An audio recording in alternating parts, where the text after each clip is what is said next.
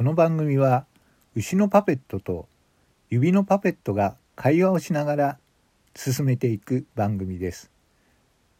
パペットマペットというコメディアンがやっていたネタを想像しながらお聞きください。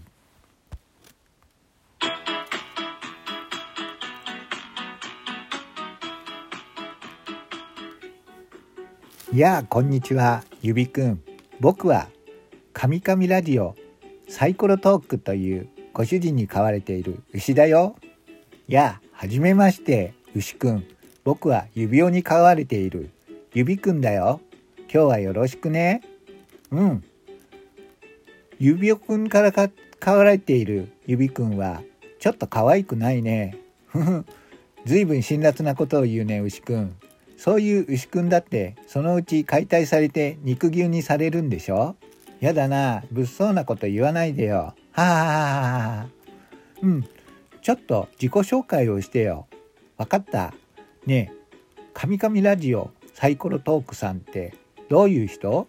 うんカミカミトークって言ってるけど全然噛まないんだ。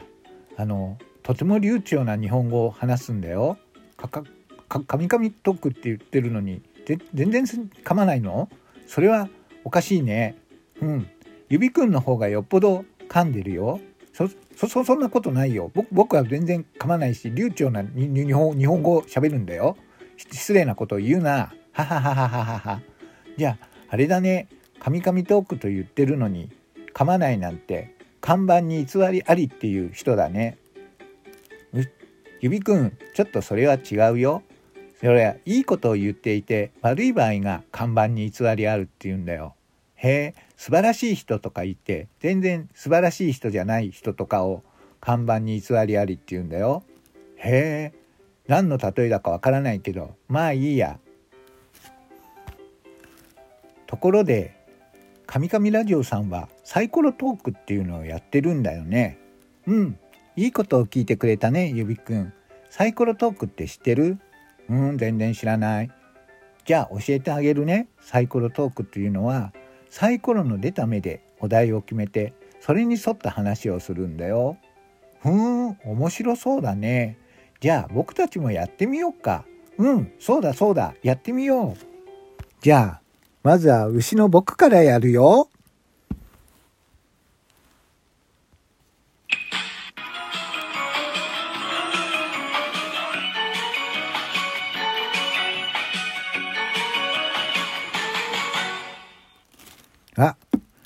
出たよ。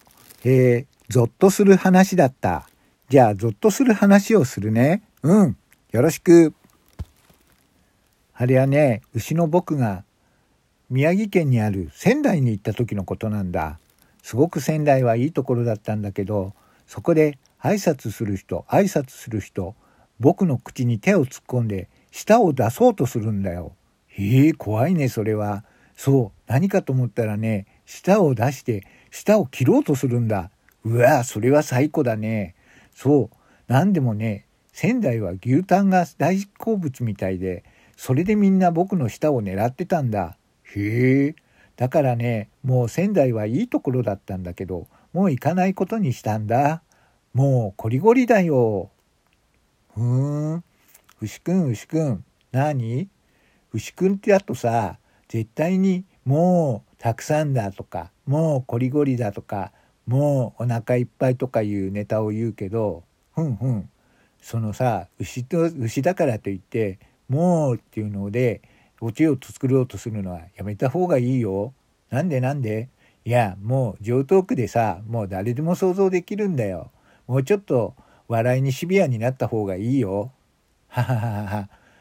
指くんって結構辛辣なんだね。ん？そんなこと言わないで。僕はお笑いに厳しいだけなんだよ。じゃあ今度は僕が振るね。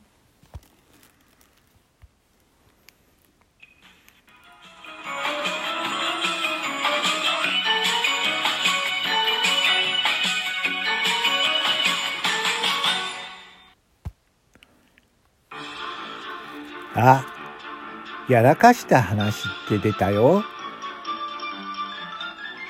やらかした話か。じゃあつい最近やらかした話をするね。うん。よろしく。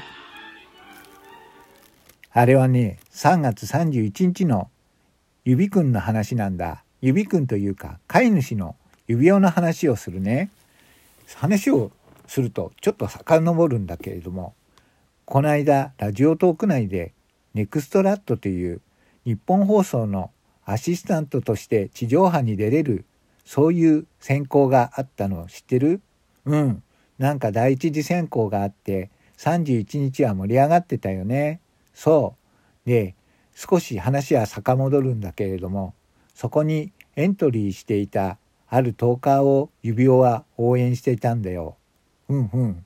で、その人のラジオを夜聞いていて、まあ、選考に出たいんだけど、いろんなことを熱く語っていて、なんかその熱意に、あの、すごく打たれたみたいなんだね、指輪は。で、地上波出るだけじゃダメだ。地上波に出てから何をしたいのか、お前を教えてくれ、みたいな、指輪らしからぬ、なんか熱いことを言って、じゃあ、僕はそう君を応援するよってことになったらしいんだ。へえ、指輪にしては珍しいね。そうそう。で、それでね、その、まあ、トーカーさん、まあ、名前を出しちゃ悪いから、仮名にするね。そうだな。冬目。うん。冬目味噌って言うんだ。冬目味噌？何のことだかさっぱりわからないね。わからないけど続けて。うん。それでね、その冬目みそさんが3月の31日に自分のイベントする放送をしたんだよ。それにスコアが良ければエントリーされるという日だったのでその日に照準を合わせて放送することに決めたんだ。へえそうだったんだね。でそれが問題だったんだよ。指輪は日中仕事をしていてその日ほとんどラジオは聞けないしそうなるとギフトは送れないしコメントも寄せることができなかったんだ。へえそうかそれじゃ応援できることにならないね。あその前に指輪のことについて説明するね。うん指輪のことについて説明して。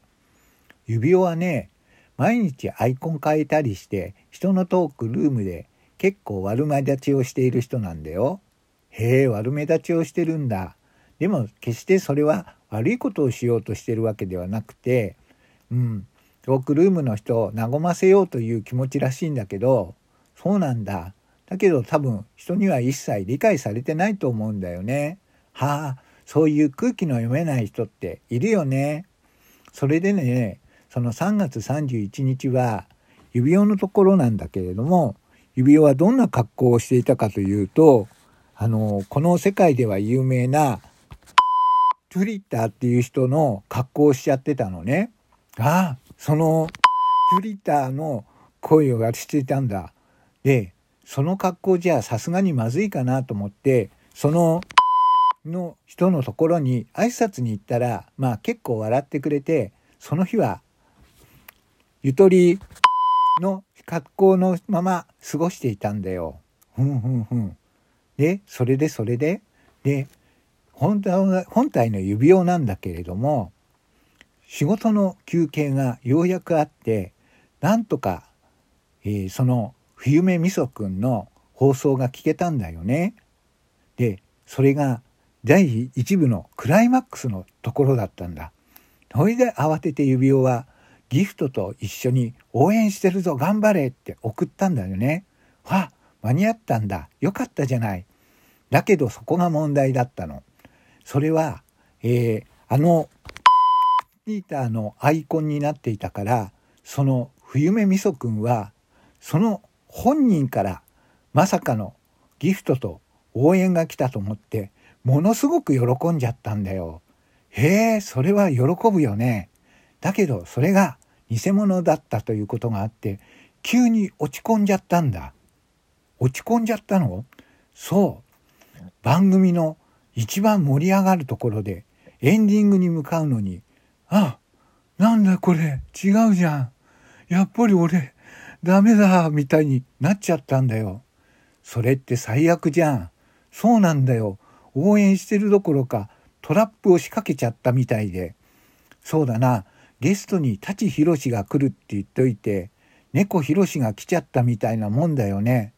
うん、その例えは猫ひろしにどうかなと思うけど、それでそれで、それで指輪本体はすごい落ち込んじゃって、長人長文の謝罪文をその冬目みみそに送ったんだよ。うん、冬目みそさんに送ったんだね。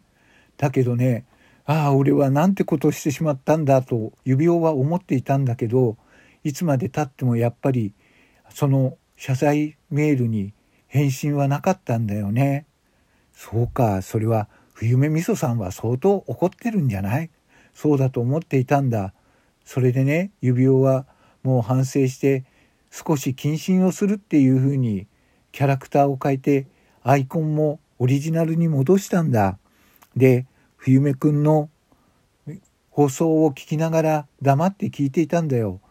多分これがあと自分は抹殺されるんじゃないかと思ってたらしいんだよね。それで、で、その時最後にね、とうとう放送の中で前半の最後に指輪さんがユビリフリーターという名前でギフト投げてきたんですよって話を始めたんだ。うん。そしたらね、あれめっちゃ面白かったですねって始めたんだよ。え？その上でだよ。もう、あの人、あんな感じだけど、長文の謝罪文を僕に送ってきて、あの人結構面白いっすねって言い始めたの。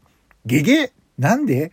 もうこの人、あの、指輪の商売、あ、もう時間になっちゃう。ちょっと続くね